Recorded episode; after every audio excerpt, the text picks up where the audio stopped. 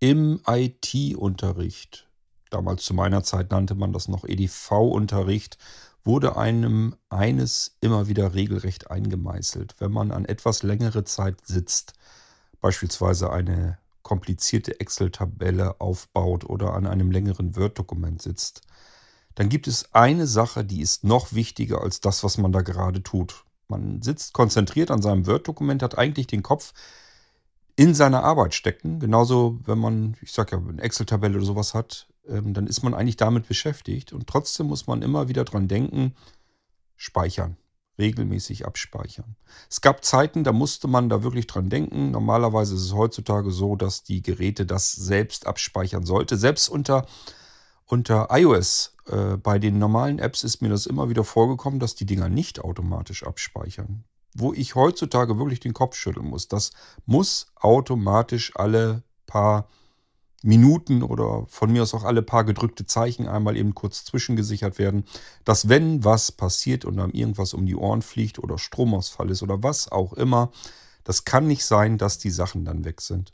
Und doch, damals zu der Zeit, als ich da gelernt habe, war das möglich. Da ist das noch ähm, passiert, wenn was passierte.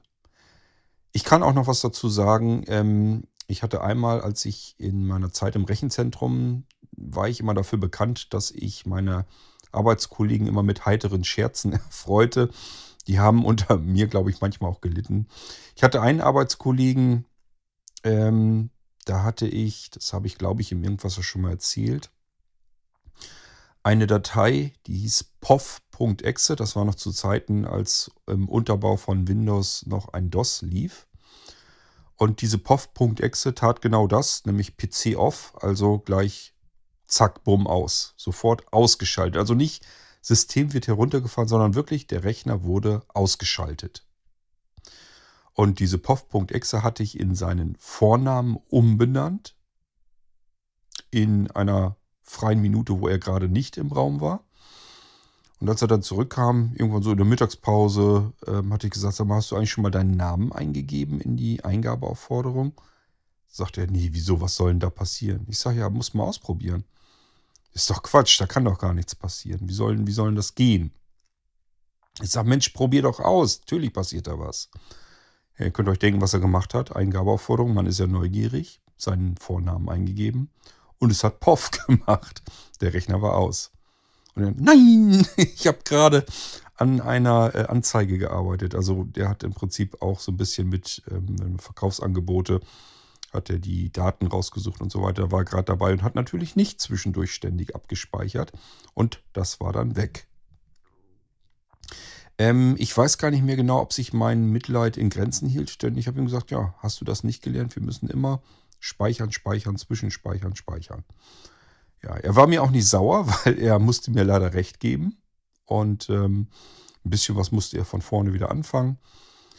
Aber ähm, das ist so das, was mir so einfällt zum Thema, es kann was passieren, speichert eure Arbeit immer ab.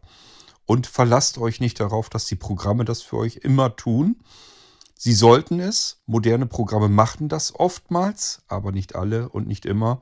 Probiert es lieber einmal aus, indem ihr einfach die Anwendung mal rauskickt aus dem Speicher und dann nochmal öffnet und guckt, hat das AS irgendwo hin irgendwas irgendwie zwischengespeichert? Ist der letzte Stand noch ähm, abgesichert? Und wenn er das nicht tut, dann müsst ihr da selber dran denken. Ja, bei der Caroline, die hat eine Geschichte geschrieben, wieder von ihrer Protagonistin, der Anja. Und dort findet das Ganze in einer gemischten Schule statt. Das heißt, die Anja dann als blinde Schülerin, die anderen sehend. Und äh, damit sie ihre Klausur schreiben konnte, musste sie das eben am Computer machen. Blöd, wenn dann ein Mitschüler dran vorbeigeht und hinten an das Kabel dran kommt und versehentlich den Stromstecker abzieht. Und es macht eben auch hier Poff.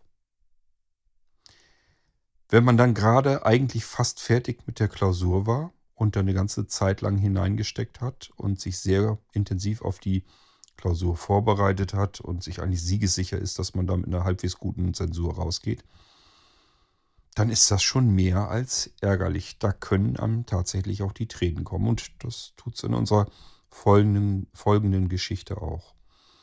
Die Deutschklausur.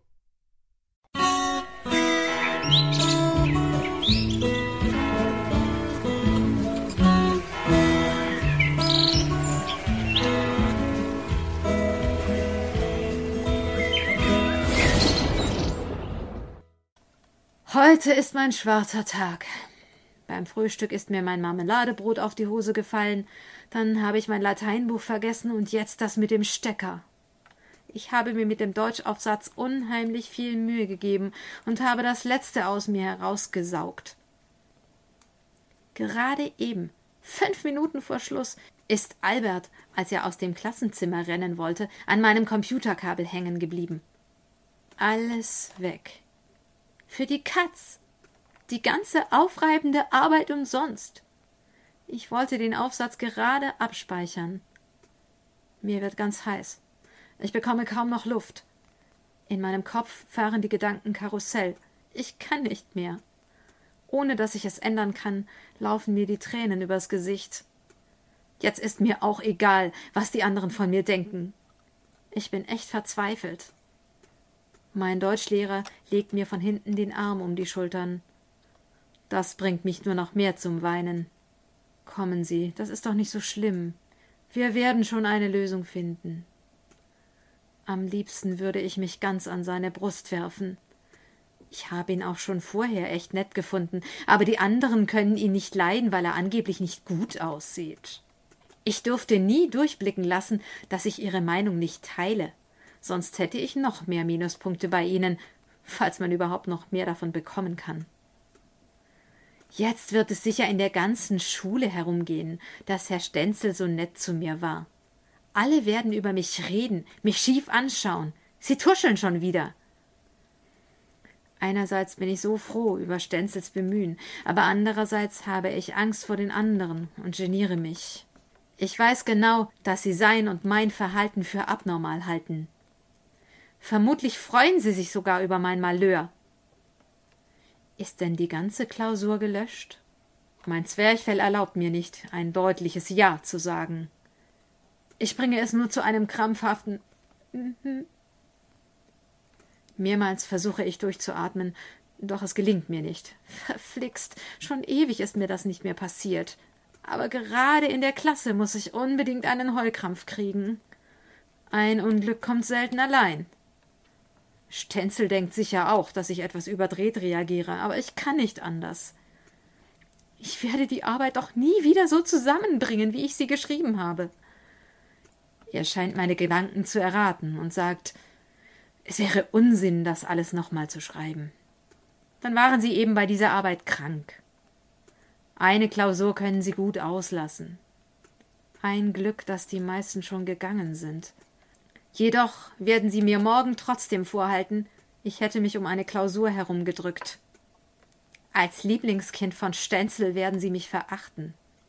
Aber das geht doch nicht. Ich muss die Arbeit doch abgeben. Endlich kann ich wieder reden, auch wenn die Tränen noch immer nicht versiegt sind. Er streicht mir über die Schulter. Lassen Sie das nur meine Sorge sein. Ich weiß doch, wie viel Mühe Sie sich gegeben haben. Die Arbeit wäre doch auch kein Problem für Sie gewesen. Oh Gott, hoffentlich hat das keiner gehört. Sie nennen mich sowieso immer eine Streberin, obwohl ich gar nicht in allen Fächern so gut bin. Jetzt gehen Sie erst mal nach Hause und beruhigen sich wieder. Machen Sie sich nicht mehr so viele Gedanken. Ich bin ihm so unendlich dankbar.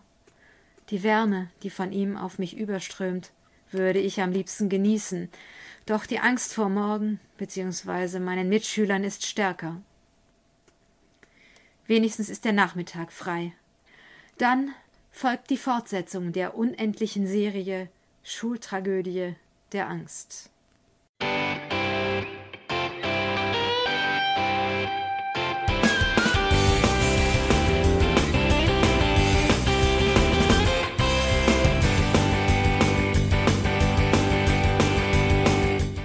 Das war Irgendwasser von Blinzeln.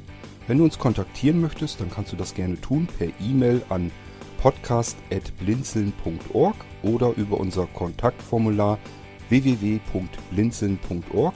Blinzeln schreibt man in unserem Fall immer mit einem D in der Mitte. Wenn du möchtest, kannst du uns sehr gerne auch einen Audiobeitrag auf unseren Podcast Anrufbeantworter sprechen. Der hat in Deutschland die Telefonnummer 05165 439 461. Und wenn du uns aus dem Ausland anrufen möchtest, dann ersetze einfach die erste 0 gegen die 0049 für Deutschland. Wir bedanken uns für dein Interesse und freuen uns schon darauf, wenn du auch beim nächsten Mal wieder mit dabei bist.